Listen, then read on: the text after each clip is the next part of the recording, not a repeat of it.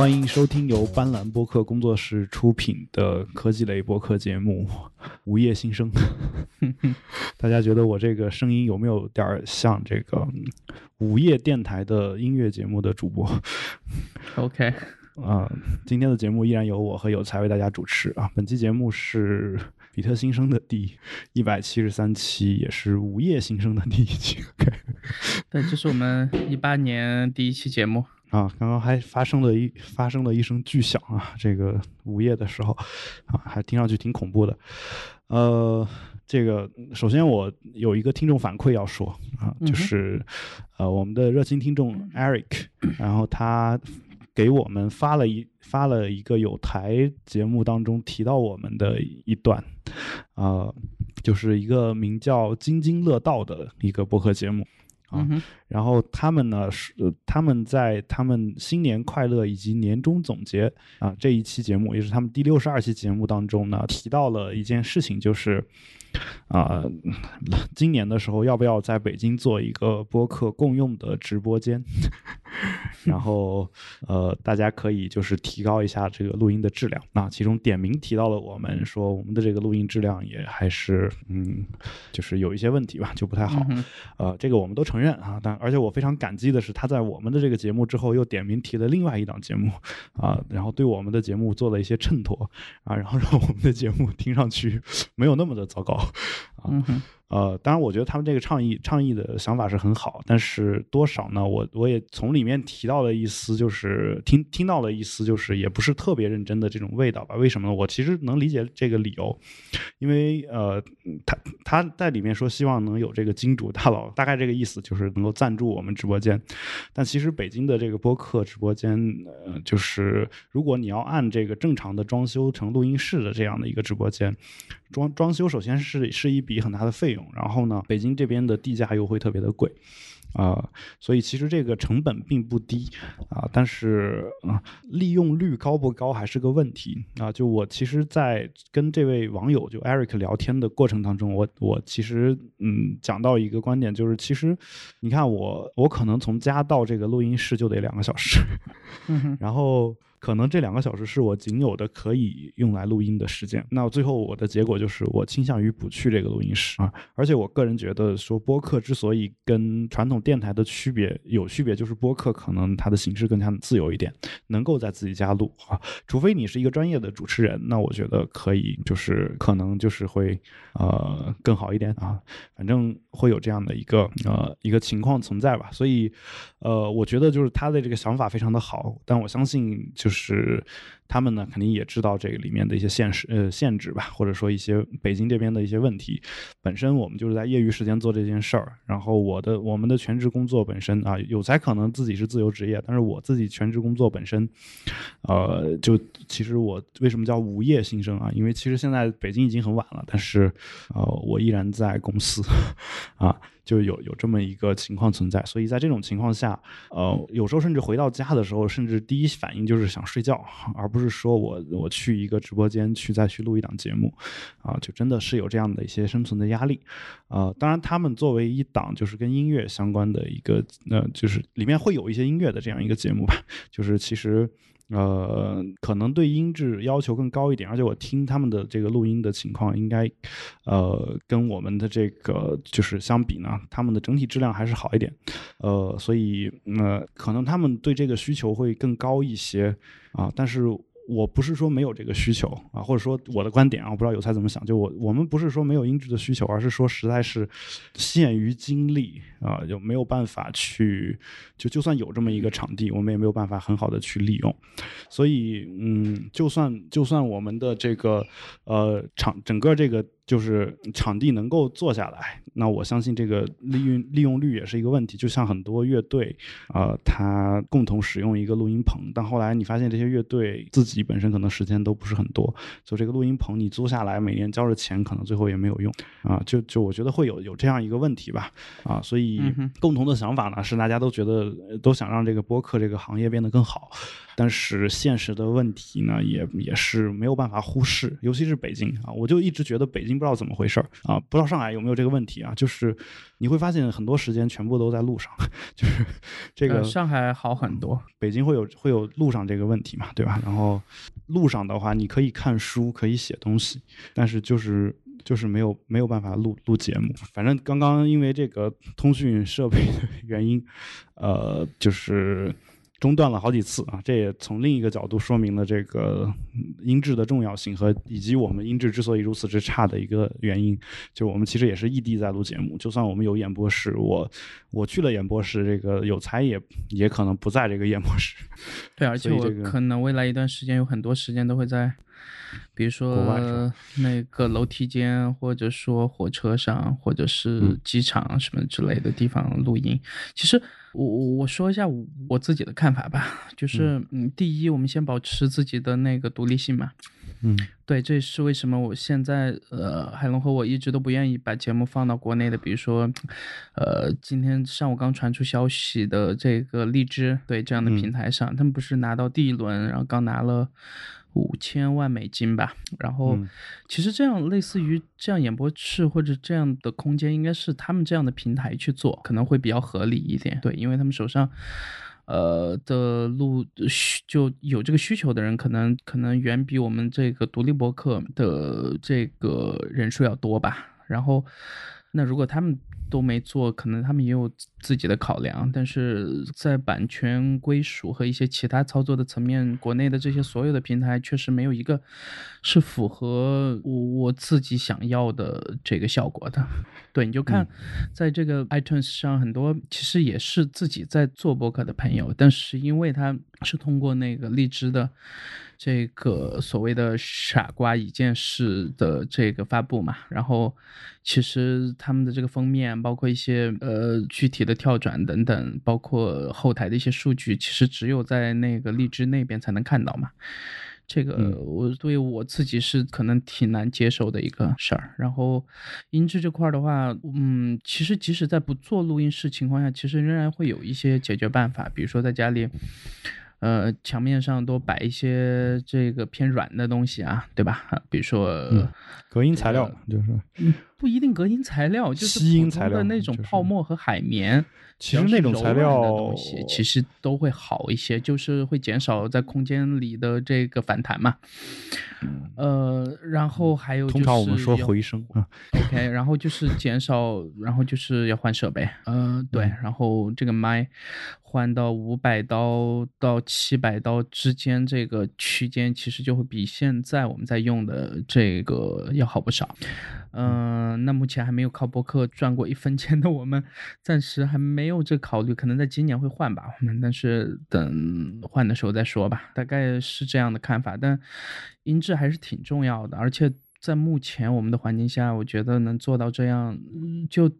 嗯，还是以这个内容为主，然后音质为辅。那如果我能做到在后期这边，我能做到我能做到的这个最好，那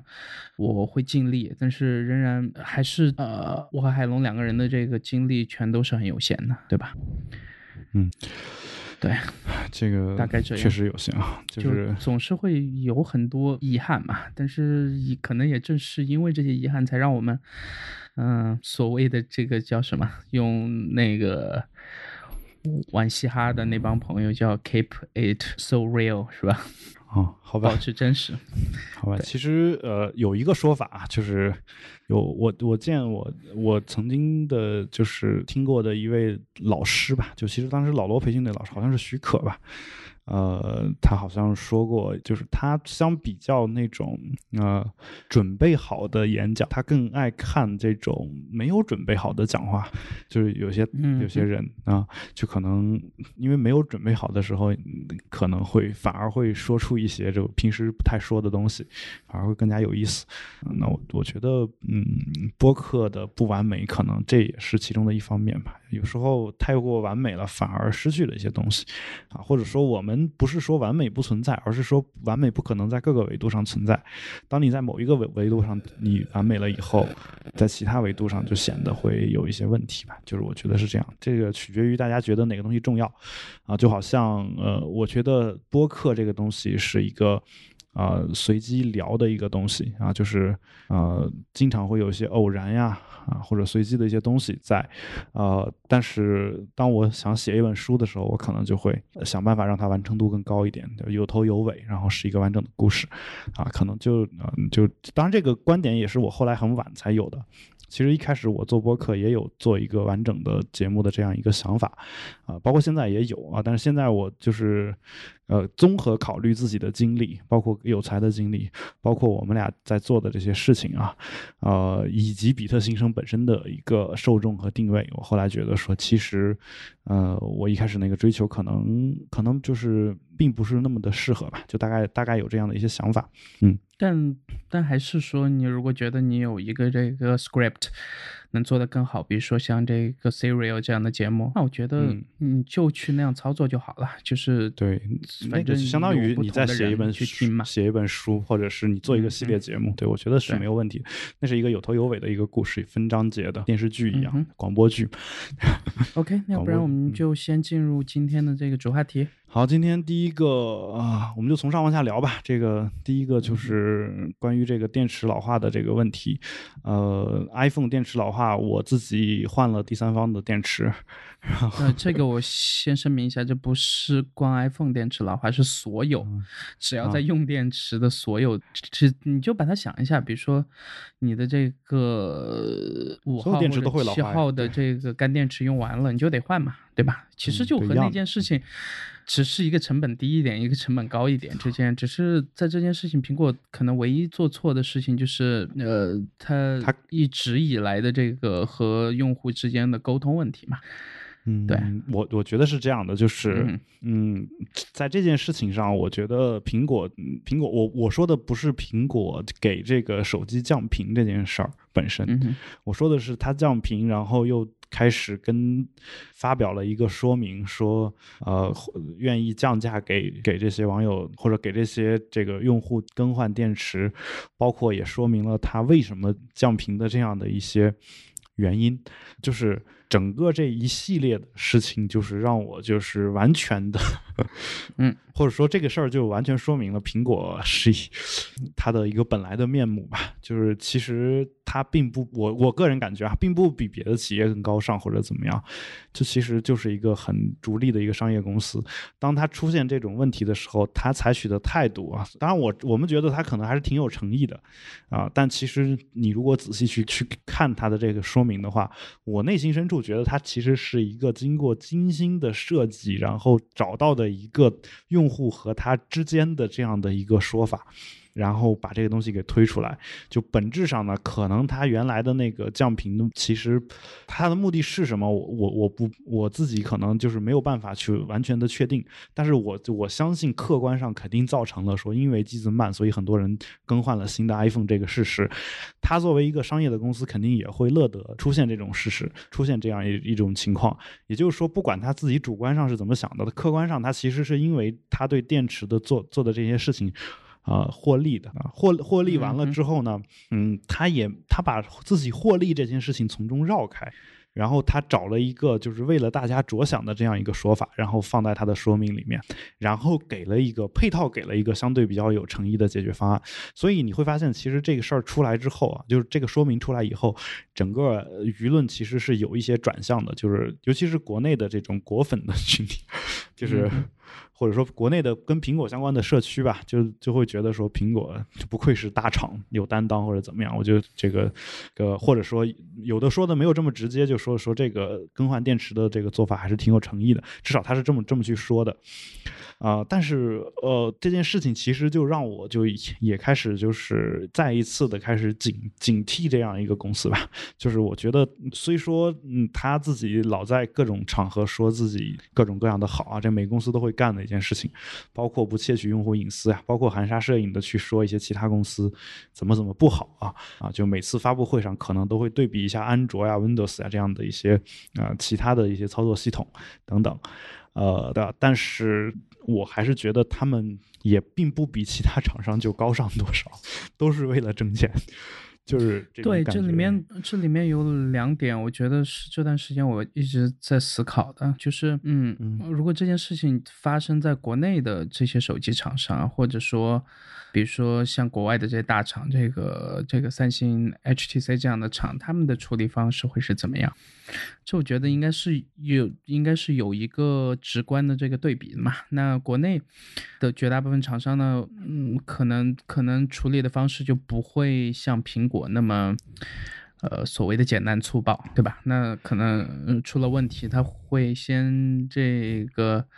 呃，先找这个水军 去把相关的消息先这个压下去，嗯，或者再说以交给这个律师处理，就之前也出现过嘛，对吧？那嗯嗯，所以说可能是很多国内的这个苹果社区的这些呃用户的心情，其实我挺好理解的，就是和国内这些厂商在国内的社交媒体上所做出的那副这个面目，苹果确实。更像是一个从美国来，至少说，先不说他的所谓的情怀或者什么之类，这个我觉得在这件事情里面基本上是不存在的。呃，就是他还是一个会守美国的这个法律，至少和消费者有关的法律的这样一家跨国公司，对吧？嗯，那还是愿意负责任的。那那至于另一个层面呢，就是这就跟银行催我还信用卡，和我主动去还信用卡。那中间肯定会产生一定的这个费用嘛，对吧？嗯，那在这件事情里面，苹果的态度基本上是被银行催着去还信用卡。那这里面的银行可能就是从那个 Reddit 上那一系列的这个 posts 所爆出来的，再到后面这个 Geekbench 去调自己这些年的。呃，这个跑分的一些细化的指标，然后再到那个国外的这个 Twitter 上的讨论等等，然后再到，呃，北美的主流的这个媒体开始报道这件事情，整个过程大概，呃，持续发酵了十天这样吧，然后苹果苹果才开始说。呃，会用一些他自己认为合适的简单粗暴的办法，像这种事情其实就在苹果公司的这个基因里面嘛。那就是当他真的错了，他就会用这种这个方式去改。你还记得当年那个老乔还在的时候，应该是 iPhone 四啊，对吧？那可能打电话。你手一握，就会有那个所谓的死亡之握嘛，就是会把那个天线的位置给挡住，对吧？那这个老乔他刚开始就先跳开这个 PR。然后说你们握手机的这个手势有问题，应该换一个手势握。嗯，那结果当苹果公司真的以公司的层面去处理这件事情的时候，就是给所有买了这个 iPhone 四的用户都是去发了一个这个所谓的这个 bumper 嘛，就是能在某种程度上能。减少这个信号的衰减，对吧？就就就，其实这些年一直在用这种方式。这比如说在之前的这个 iMac 屏幕进灰，对吧？那即使过了保质期，它也会去给你做一个纯免费的更换。然后再到，呃，这个 MacBook Pro 的这个屏幕保护层的这个脱落，呃，其实我这次我也碰到了，但是我这台它本来就呃有这个 Apple Care 嘛，就其实不在。他们这个计划里的这个机型，我也可以去做一个这个免费更换。就是，嗯，首先它这里面的整个的错误，我觉得就主要是沟通上的错误。但是呢，作为一家商业公司，我觉得，嗯，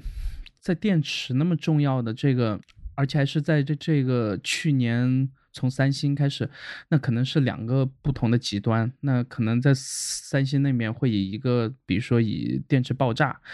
这样的更极端的方式。来说明控制好你自己的这个电池是一件很难的事情。那到今年苹果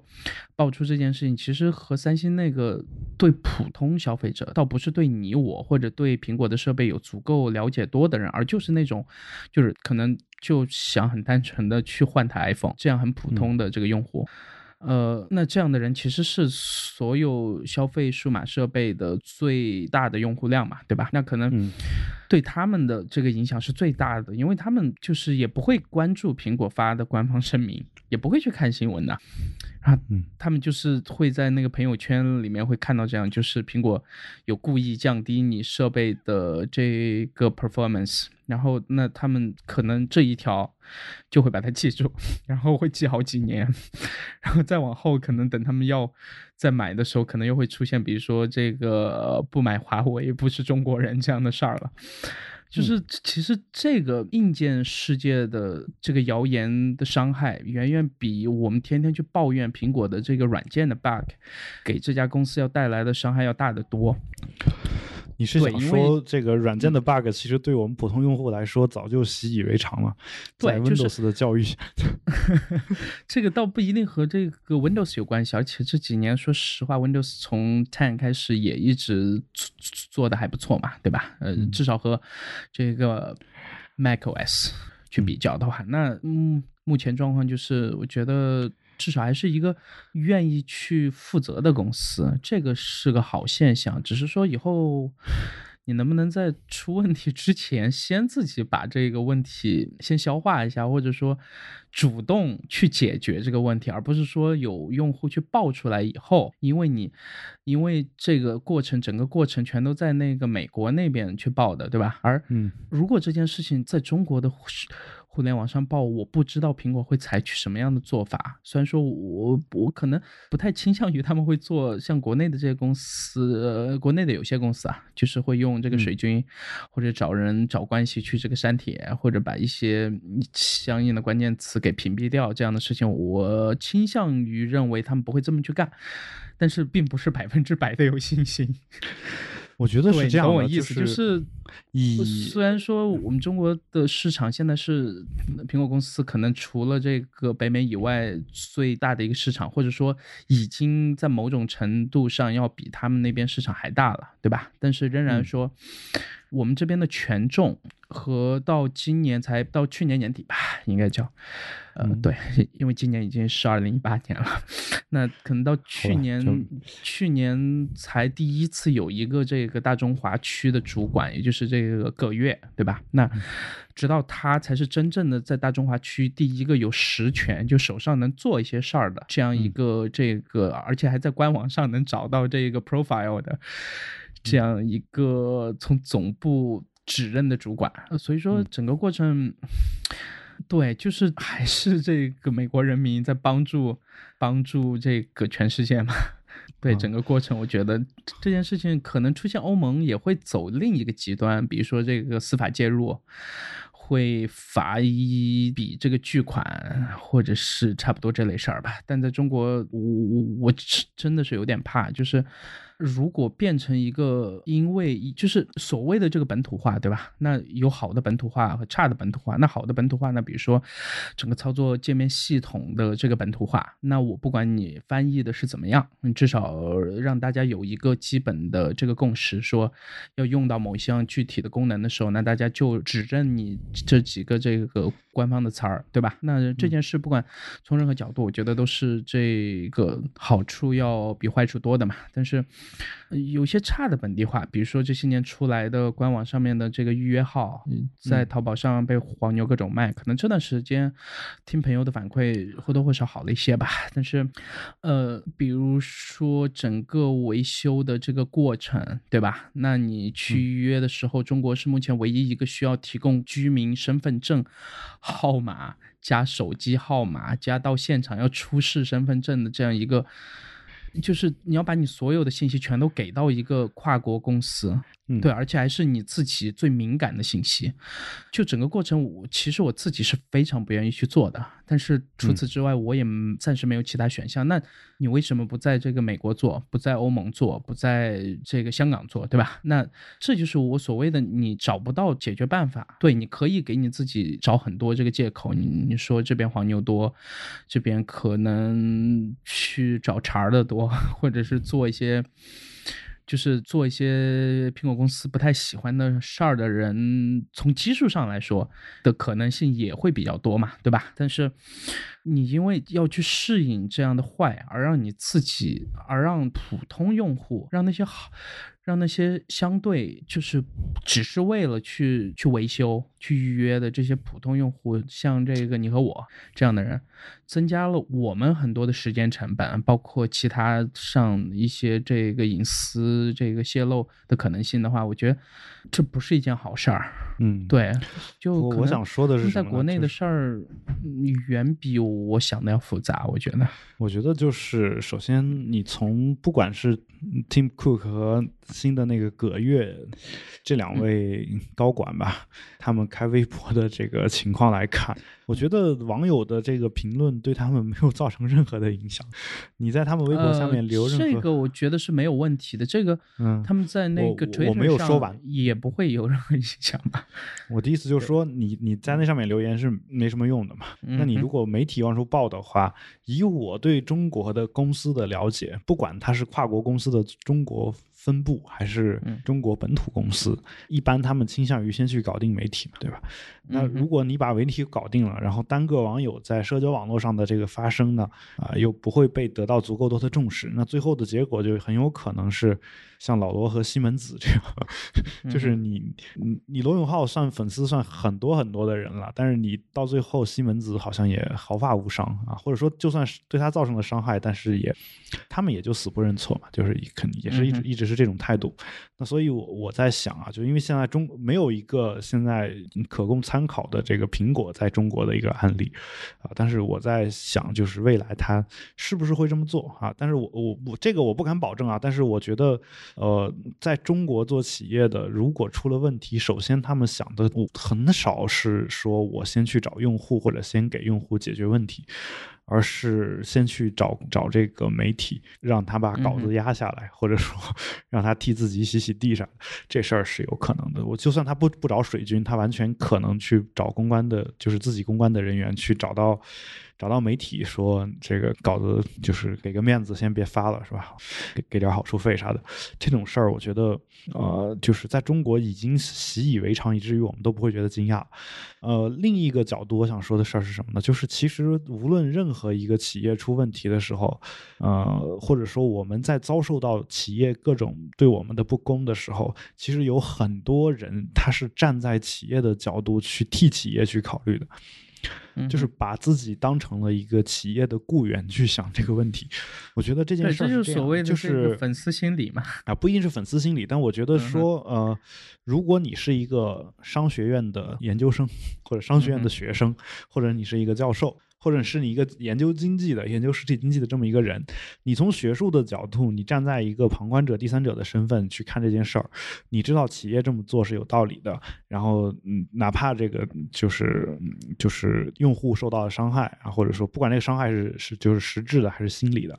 呃，或者说他们的利益受到一些影响吧。然后，呃，你可以这么去去讲这件事儿啊，你可以说是什么机制的不完善，或者说在某种特定的历史场景下这是必然的。我觉得这个这个都没有问题，因为你是在做学术研究，在做学术讨论。但除此之外呢，我发现很多人就会，就是很多更多的人是会把这个东西当成是一种精神胜利法，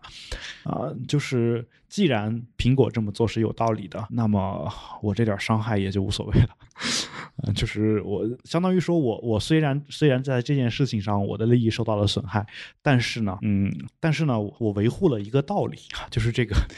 呃，大家觉得说这这件事儿苹果做是有道理的，或者怎么样？那我觉得这个其实是一种不太好的心态。就我觉得作为用户，当一个企业伤害到你你的利益的时候，那我们首先应该想的是怎么样让我们的利益回来，怎么样维护自己的合法的权益。这个事情在中国呢，也许听上去会比较难，但是。我觉得至少我们得有一个底线，就是在谈论到这件事情的时候，如果你不是在做学术研究啊，那么我们不要就是为了说搞一个跟大家都不一样的这种噱头，然后呃专门的故意的在站在企业的那个方向去考虑问题啊，因为其实如果大家都对这个企业不满意，那么你的那个不满意就会成为这个让他改变的这种动力当中的一部分。啊，那美国是今天有这样的例子，未来。呃，不管是有才还是我，可能对中国如果出现这种情况，苹果会怎么处理，并没有美国那么乐观。但是如果我们所有的人在自己利益受到伤害的时候啊，首先能够说我自己站出来说，我就是受到了伤害。但这件事情该怎么解决呢？我作为受害者啊，这不是我应该考虑的问题，这应该是苹果公司去考虑的问题，或者说不止苹果公司，或者是其他一个，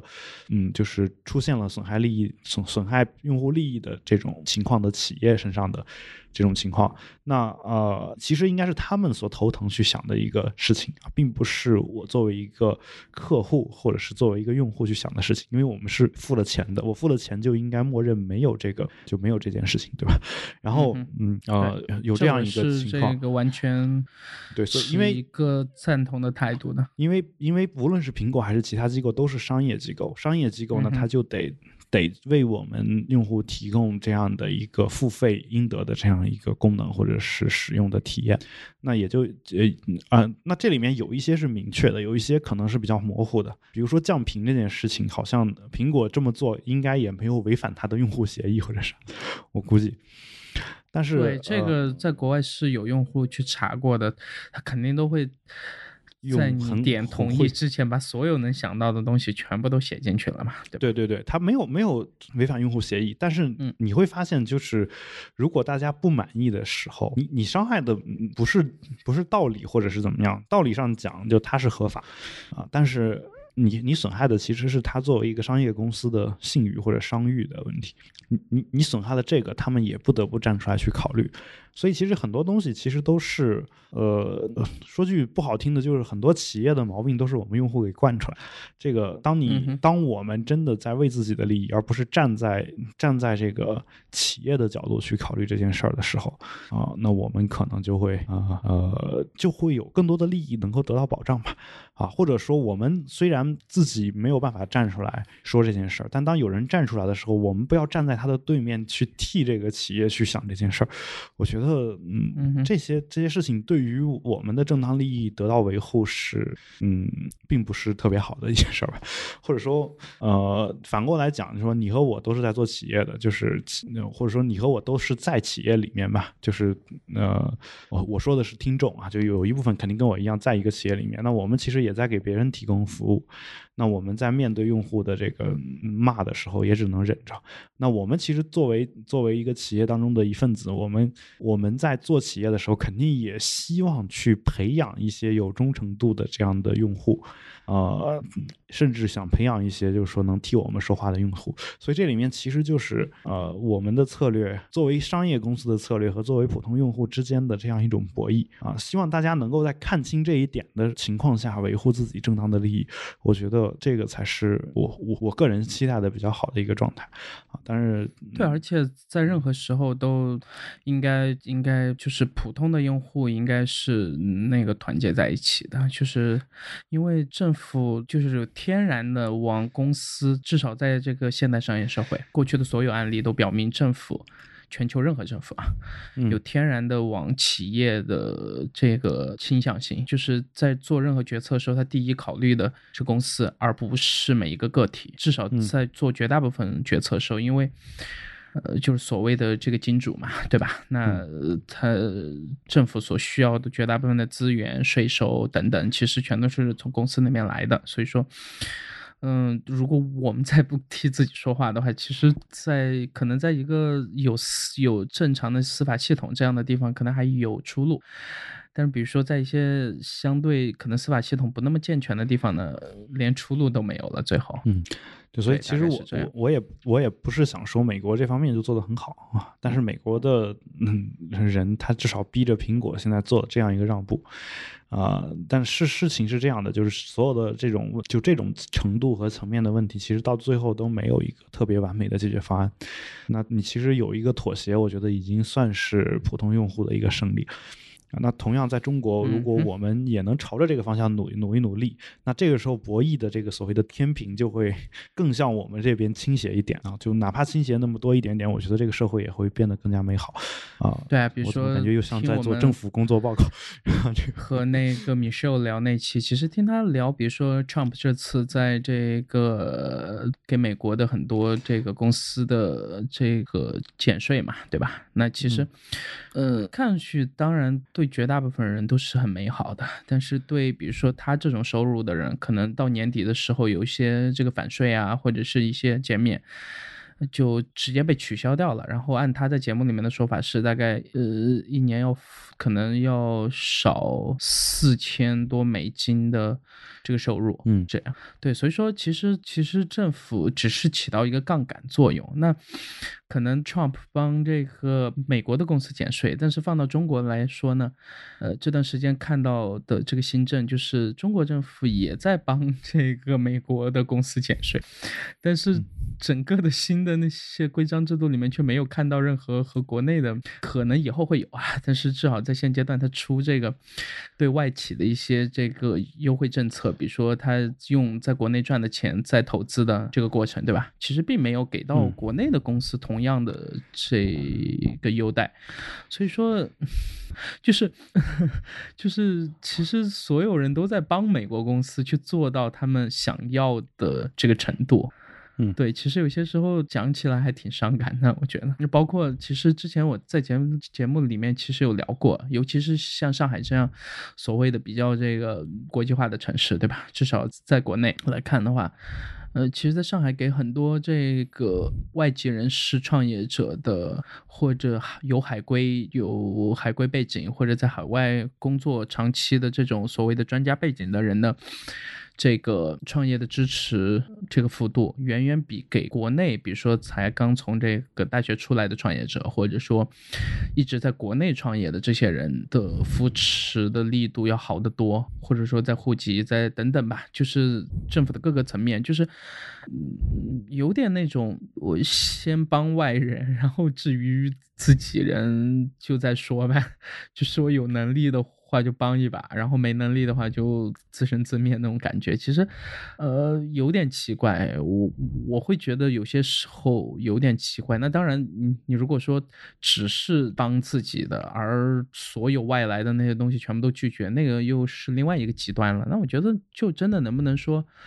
呃，不考虑你的身份背景等等一些其他的东西，就是真的能找到一个平衡点，把这碗水能相对的能这个端平一点，对吧？可能这个我觉得在政府层面应该是他们应该去考虑的事情，而不是说强行把这个外企和我们国内的这个民企去区分开。那因为你国内的这个国企已经消耗掉了国内的这个民企很大一部分的这个资源，对吧？而且你，对啊，有些话其实就不在节目里说，大家也应该全都能懂嘛。那对，还是其实情况是这个样子。就我我嗯，其实当时引进外资，当然有各种各样的考虑，包括解决就业，包括说他们当然他们有一些新的技术进来。但后来的问题在什么地方呢？就是我举个很简单的例子啊，就是在早些年，在中国加入世贸组织之前，呃，外企的企业所得税是百分之二十几，嗯哼，国企国企的。企业所得税是百分之四十几，嗯哼，这个这百分之二十的差别意味着什么？意味着有些企业就因为这个就倒闭了，就比如对，呃，就比如说，嗯，就我我是一个民企，我挣一百万，我四十万四十多万要交给国家，嗯，然后他作为外企只需要交二十多万，那到虽然这两个数字你听上去可能都挺恐怖的，但是它就有这样的一个差别，所谓税收优惠嘛，对吧？呃，后来呢，就是因为所以所以当时我们的这个我们的民企属于国民待遇，这个外国人这个属于超国民待遇，对，就是呃大概是这样的情况，但是。世贸世贸这个协议里面有一条规定的是什么呢？规定的是要给外企国民待遇。嗯哼，嗯，你明白我说什么意思吗？就是其实在国外而言，就不能用你的这些就是这个所谓的优惠去招商引资，到了一个不不是这个意思啊。我我的意思是什么呢？就是为什么国中国的民企当时特别欢迎欢迎这个世贸这件事儿？就有一些企业啊，至少，呃，原因很简单，就国外其实说你说要引进一个外资给他国民待遇，意味着什么呢？意味着通常我们给的国外是国外的企业是非国民待遇，或者说低于国民待遇的一种待遇。就是你比如美国，我我中国人去美国做投资，有可能他会对我这个投资有一些限制，甚至我要交更多的税。的，因为比如说有些行业你是不能涉及的嘛。哦，对，那个那个我还没有讲到那一层，就不一定是那种壁垒的问题，就是同样的一个行业，可能啊，当然我这是瞎说啊，美国可能没有这样的限制，就是理论上讲，就是说我我如果去某一个国国家然后投资，然后他可能会对我对我增加一些限制，因为我不是他们本国的国人嘛，就那那这样的话，我其实是竞争不过，或者说我的竞争力是没有当地的企业强的，或者说我我除非有一个比当地企业更牛逼多少倍的东西，才才有可能竞争过他们。那世贸世贸的这个规定呢，主要的目的是为了解决这个问题，就主要的目的是为了让全球的这个国家对外国人都能够一视同仁，就是都能够把外国人的这个待遇给提上来。就唯有中国是反着的，就是，所以国国外你如果在你比如你是美国本土的一个企业，你你原来是或者不一定美国吧，就某一某国的本土的企业，原来外外资的待遇是不如你的，这个时候加入了世贸组织，外资的待遇跟你是一样，这时候其实你是。受了不好的影响，只有中国是反着的，就是当我们当我们给外国国民待遇的时候，其实是降低了外资的待遇，所以我我国的这个企业反而会特别的开心。就其实大家去看一下，后来就现在。企业所得税这一块儿啊，可能还有各种优惠吧，但基本上就是基本的税率都变成是一样的，就是外资和中国是一样的，有这么一个过程。呃，所以你你这件事情如果有的话，你大家就就知道，就是说，呃嗯，就是我们我们整个这个就是对对外国人的这样一种态度或者怎么样。还有一个一个点在什么地方呢？就是很多人认为减税这件事情会减税，因为这两个字有一个歧义存在，因为你听上去好像税收。减少了，嗯，但其实不一定的，就是你羊毛出在羊身上这样的关系嘛？不不，我的意思是说，你减的可能是某一个税率，但是由于你减了税，你可能让更多的公司因此而活下来。那这个时候，这个公司公司的数量也增多，然后生产出来的东西也更多了，然后消费也更多了。那整个国家的经济增长了以后，你虽然税率降低了，但是你的税基扩大了。就所谓的税基，就是这个收税的这个基础，就是你面向的这个，嗯，就比如原原本有一百个企业，现在你有一百二十个企业，你可以收税。那这个时候，你你减下去的那个，呃，税率，因为税率上所造成的损失，其实你是可以通过数量来来有一些弥补的。就是一个啊，就是当然，如果是无政府主义者的话，他会想说说那没有政府才好呢，就我们就不交税就好，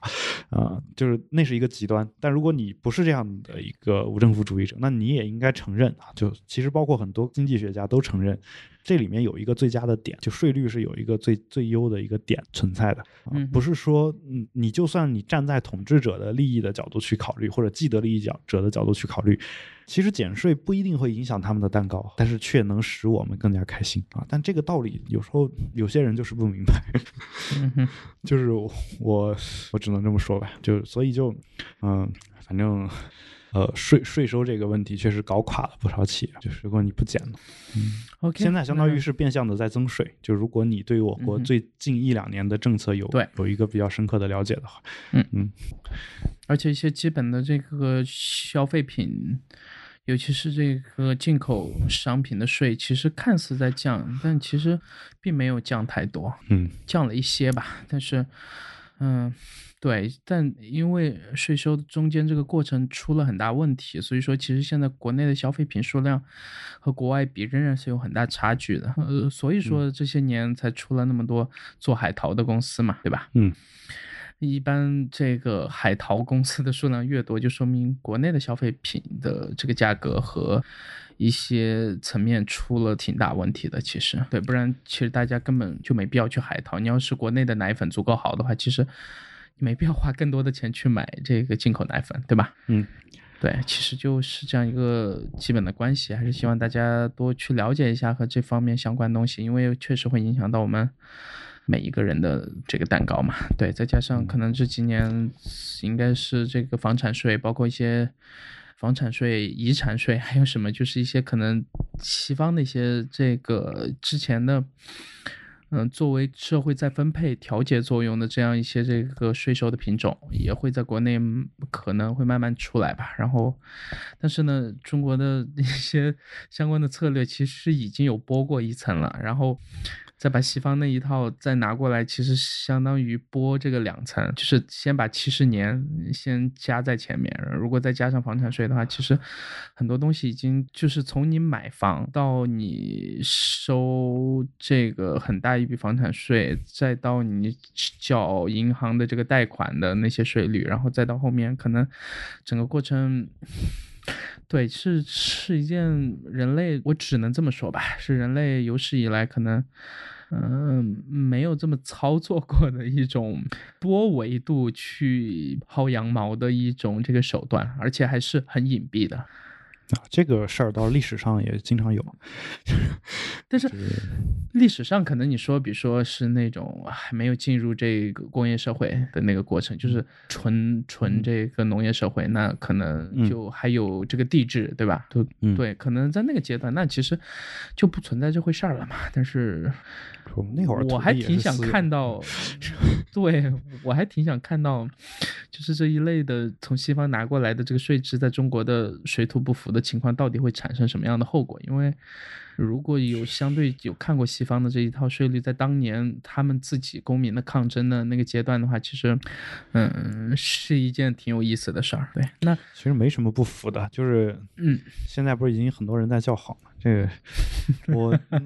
我我其实理理解不了，就是那些叫好的人究竟是什么心理啊？当然有有些人说说你你现在有房了，当然得站在有房的人的角度去想这个问题。但是我我我想说的是，没房的人你难道不住了吗？就我当年也没房，我肯定也得租房子住。没房我就反正反正上海不是也出了嘛，就是要在未来几年要把人口控制在两千五百万嘛。然后其实就现在自己老家也是一样的，只有一百多万的人口了，所以说我到时候肯定也会被作为这个低端人口给这个清理掉，其实还挺好的感觉。嗯，对，我的意思就是说，你你比如说你你我真的去被赶回老家，老家我也得住房子。这我这个税不可能说我只在北京上海收，嗯，我不不在自己老家收嘛。这个你在老家的，就是其实受的影影响是一样的。你你作为一个租房子的人，你以为你的租金里面没有包含这部分东西吗？全都有。其实你要是房东的话，尤其是在一二线城市，就是你会懂。如果签的是正规的房租合同，其实那些税率全都包含在你的房租里面。对，全在你的租金里面，就是对，不可能，就是基本上因为。因为在一二线城市，房子是其实是一个稀缺资源，就是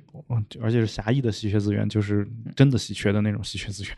就是呃，那在这种情况下，你会发现国家收任何的税，一般都转嫁给了买房子的和租房子。而买房子的他有可能会再卖，就是，嗯，所以你发现其实租房子的人给给国家才是真正上税的那部分人。那当然，这个客观上也起到了所谓控制人口的效果。就当我租不起房子的时候，我可能就走了，对吧？然后这个这有可能会有这种情况。那所以，嗯，就大家想一想，就是大家就是我的感觉，就是我作为学经济学的，我经常听到一个说法，就是经济学家都是骗子。然后，呃，这个可能也是很多普遍普通老百姓的一个认知。但是大家首先就是，嗯，不管是哪行哪业，大家在听他说话的时候，尽量你自己去想一想背后有没有道理。如果你没听懂的话，你怎么能说他是骗子呢？如果你听懂了，那你就可以可可以分享分析一下他到底说的对不对。如果说的对，我觉得没有必要说他是骗子。但这里面有一些术语啊，大家注意一下，就是其实我国在涉及到经济相关的一些文件的时候，或者一些政策的时候，用的一些术语，其实都不是经济学术语。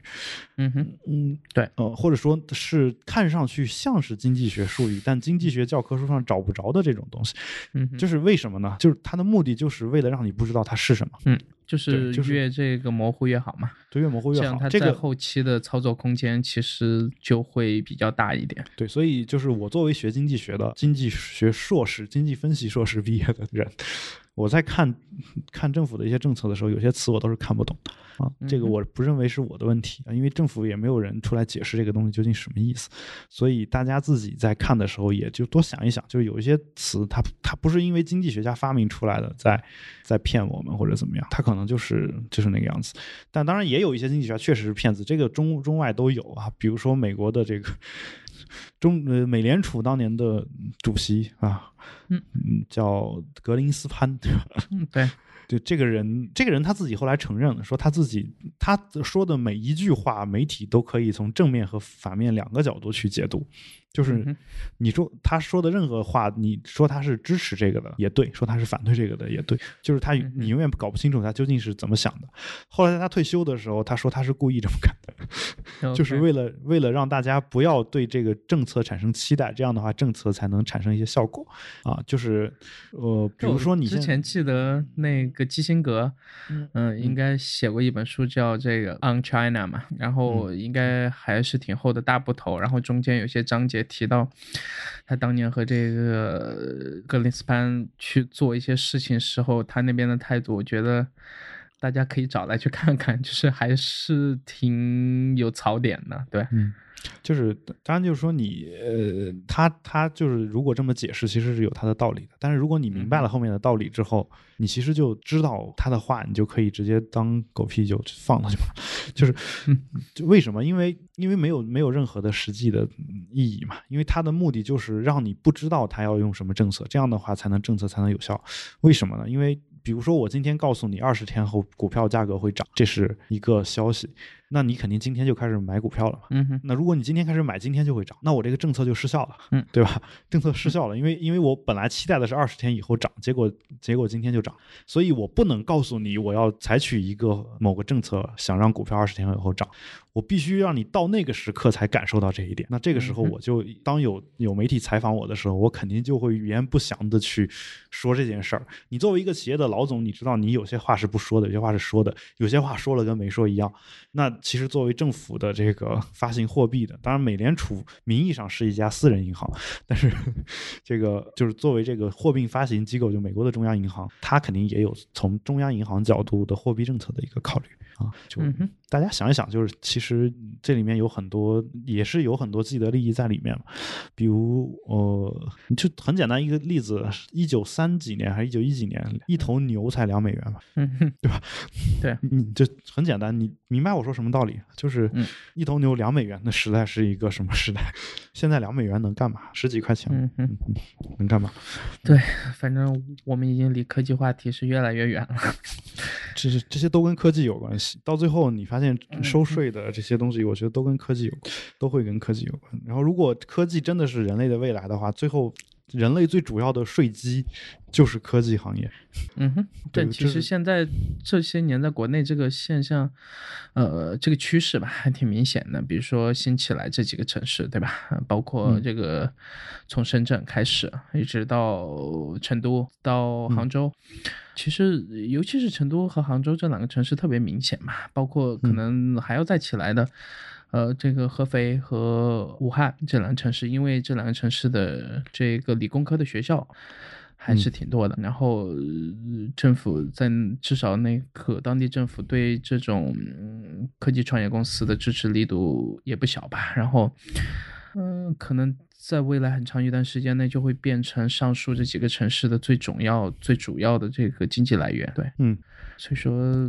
对，而且这基本上是这个行业的从业者，大部分时候全都是这个年轻人为主嘛。那嗯一一个城市如果能吸引到足够多的年轻人，而且是嗯有创造力的很多的年轻人的话，其实怎么来说都是一件好事儿嘛，对吧？嗯，好对吧，这嗯个普普及经济学知识。今天剩下话题还蛮多的，但其实都是偏总结性的，还是说其实我我我特别想我聊的？我我我想总体的说一下，就是其实嗯，一到这个年底啊，就或者说年初，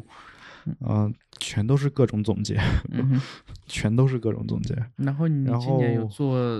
关于自己的总结吗？就除了工作之外的，比如说呃，其实是这样的，啊什么的，嗯呃，首先就是我我我其实特别讨厌做总结，然后呃，因为原因很简单，因为我的老师一直强调说要总结啊，就我说的总结指的是这种年度的、一年一度的，因为在我看来，这个嗯，我如果真要做总结的话，应该是跟着事儿去走的，而不是跟着这个时间去走。你如果你这事儿你你需要一年以上的时间才能完成的话，我其实没有必要中途打断就就给他来一个总结啊。但是嗯，就无论是工作当中还是生活当中，其实呃，为了这个统计方便，很多人都会用这个比较简单的时间的这个做法来做，呃，就所以，我其实嗯，就是我经常有一有一种总结的方式，就比如说今天三月五号啊，我我把这个当成我一年的起点，或者是怎么样，会会这么去干啊。但是，但是我我我，所以我其实嗯，就没有。首先说我我现在没有这个总结，其次的话，我真的要做的话，可能也得等到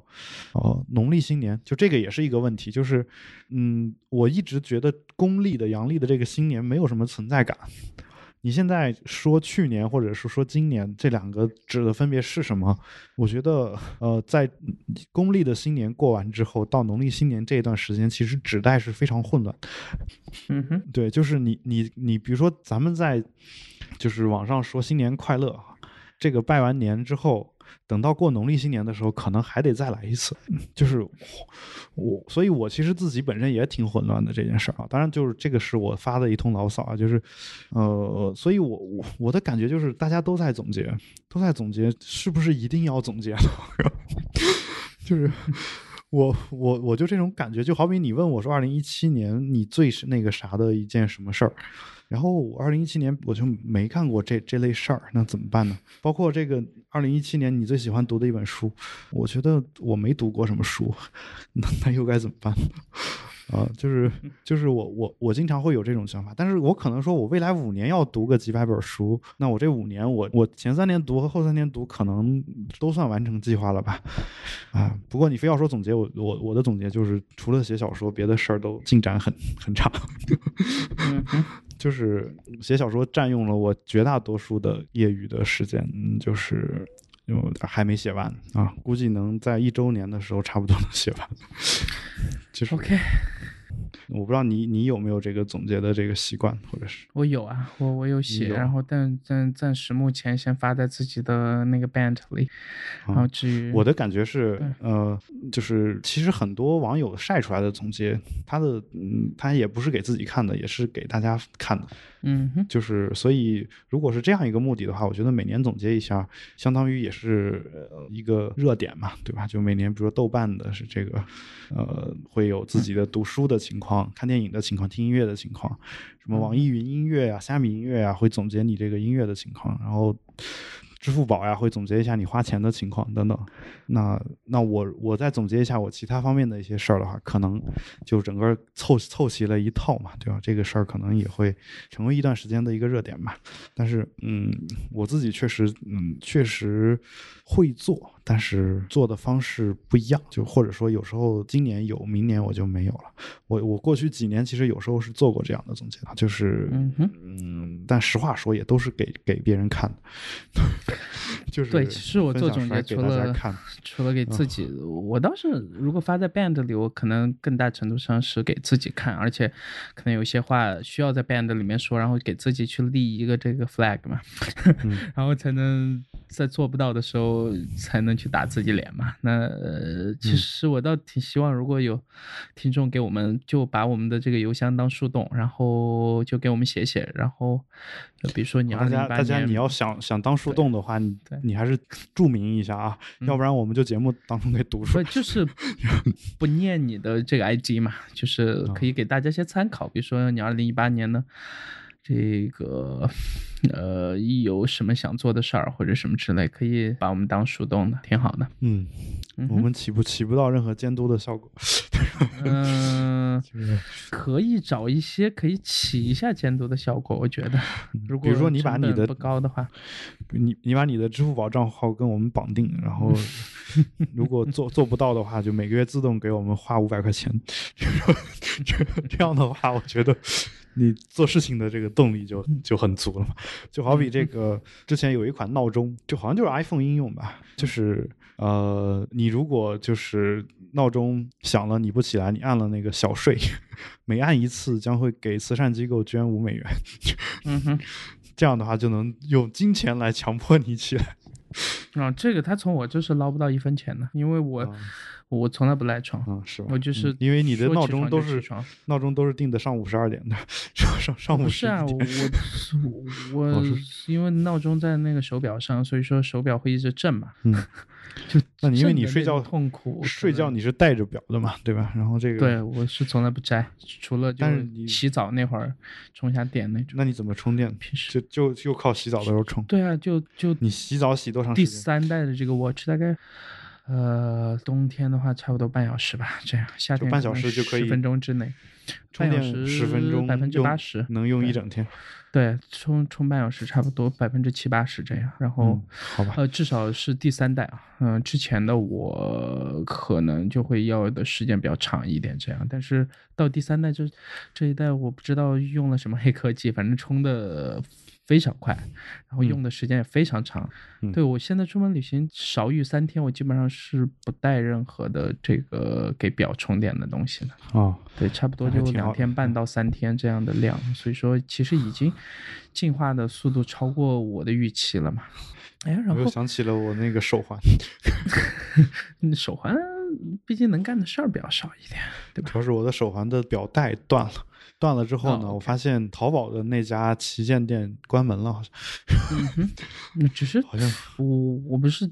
是元旦前后刚换了那个 iPhone Ten 嘛，然后嗯，二百五十六 G，你真又换了啊！啊，你又换了呀，就换了那个黑色，然后你不是说坚决不换吗？当和苹果的设备相关的坚决时候，其实我说出那句话的时候，基本上已经知道自己可能会打脸。对，呃，应该说这个应该一定会打脸。所以说，我觉得你你 可能可能有些听众是刚刚嗯刚刚开始收听我们这档节目，所以我觉得以后有必要 每一期节目之前有才先做一个自我声明，说在本档节目当中我提到的任何关于苹果的这个坚决的说法啊，其实都是要非常有可能打脸的啊，就是然后就那当然呃之前有用了，不管是这个、呃不过你这个事儿让我想起买给女朋友还是什么，但是就自己真的呃实际就是一天开屏上百次的这样去重度用的话，嗯。呃感觉我的拇指被解放了，就是所有东西全都用纯手势操作的感觉，还是、还是挺好的。只是可能电池这块要比那个八 Plus 差一些吧，但是嗯可感知的差一些，所以电池还能忍。就出门可能就我之前用从七 P 那一代到八 P 是不带那个充电宝的充电宝嗯对，但是到叉这一代啊，到 Ten iPhone Ten 就是 这一代要开始带了嘛，但是你体验确实要可以，就我以为我离不开 Home 键嘛，但是我以为的是错的，啊，就是每次都是这样，对我确实不一点也不想 Home 键，对，嗯，好。而且可以那个单手操作了嘛，感觉还挺爽的。对，所以就是我我我刚刚提到那个事儿是，你 你最近还在看看比赛嘛？就是看有有中文解说的比赛，任何呃，中文游戏的看了一些吧，我说的是国内的，比如足球、篮球、排球啥足的，球、篮球呃没有没有，就什么都不看，完全没有，啊对，就是就包括体操呀、游戏田田径啊没有没有，就是完全网球和体育秀没有没有，啊，没有，就是是我我发现家里没电视，然后 最新一你在网上是可以看的嘛，就最新一代的这些解说有一个特点啊，就他们已经不再说那一句话就是那就可能有些观众是刚刚打开电视机，您现在收看到的是，嗯 OK 就您您现在收看的是什么什么锦标赛，呃，是，对对然后什么什么队和什么队在在踢比赛，画面左侧的是什么？就之前你外你看一个乒乓球比赛啥的，尤其是宋世雄和包括他的一些徒弟。经常会说这句话，就是嗯您现在可能是刚刚打开电视机啊，在但现在难道这原因不是因为那个智能电视上面都会有具体的什么节目时间表嘛？对，有可能，可能也会可能还有一个原因是因为过去他的这个，过去他的这个呃，就比赛除了。电视上放以外，就他同时同时的那一套解说还是会同步到广播上去。嗯，那如果有有人没有画面的话，就可能完全不知道这是是什么什么队在在比赛。广播这东西基本上也就对吧？啊，就我我经常坐出租还是能听到这个司机在听这个广播。北京这边还是以相声曲艺为主，要么就是那个一路畅通。对，今年换完二百五十六 G 的，明年应该就不换了吧？应该说，你说手机，二零一八年九月份应该就不会再换新手机了吧？因为这个拍拍四 K 六十帧，每分钟四百多兆，那个二百五十六 G 用下来还是挺爽的。大家记得有才刚刚说过的话，当跟苹果设备有关的时候 是吧？虽然说的没有那么坚决，但是 那那就更更可以了。嗯，对。但是我如果在微博上出这台餐的时候，大家可以快点抢。嗯，好，好。说不定明天就出了。我明天出了也没有更新的手机可以买吧？应该不会。好吧。嗯，行，那我们今天节目就做到这儿，感谢大家收听《午夜心声》。呃，我是知心主播郝海龙。哎呀，我这我这也感觉每天晚上到这个时间，尤其是白天还在讲过东西以后，嗓子已经基本上基本上不太能说话了啊！不知道各位听众能不能常讲课的人不是应该？呃，有过类似的训练，然后保护嗓音的那个过程会比普通人会好一些吗？第一就是这个训练是自己训练的，跟嗯嗯，就是所以训练的好与坏，我我相信还好一点，但是也不能好到，也不知道能好到什么程度吧。然后就是所有事儿都有个极限，就是我听那个当时的好像是中传还是呃，就是北影的一个老师吧，就他就好像就是讲这个播音主持这方面的，就是讲这个怎么保护嗓子这。这个事情，包括正确的发声方式。呃，当时我我听过，然后他给的建议是一天的使用的嗓音，就是使用说话的时间不要超过讲课的时间啊，我忘了好像是五个小时还是三个小时啊。但是当年我们的平均的每天讲课的，就是集中讲课的时间的话，就一天十个小时，就是就是说在在他那种保护的情况下，你你你他他给的建议依然是不要超过一个比较少的数数额。就像比如说你是一个新闻节目主持人，你一天每到整点播半。半个小时，那一天加起来可能也就，如果是白天工作白班的话，你可能还不到四个小时，对吧？嗯，那嗯，那像像我们这种就是连续的从早上讲到晚上的人，可能就就真的是他们在广播学院的或者是在这个传媒大学的老师，可能也没有见过。嗯，我不知道他们有没有什么更好的办法啊？可能需要去解放军那边找一找这种神奇的药物，吃完了之后几天可以不睡觉的这种，呃，然后嗓子可以保护的很好的这种，可能可能有效吧。我不知道啊，啊，也许我国有这种黑科技。嗯嗯哼，OK，那这期节目就先到这。然后我们的社交网络，新浪微博是比特新生，然后 Instagram 和 Twitter 账号都是 BeatVoiceFM，然后也欢迎多给我们写邮件，也有自己的官方的这个 Telegram 群。嗯，OK，好，感谢大家收听，拜拜。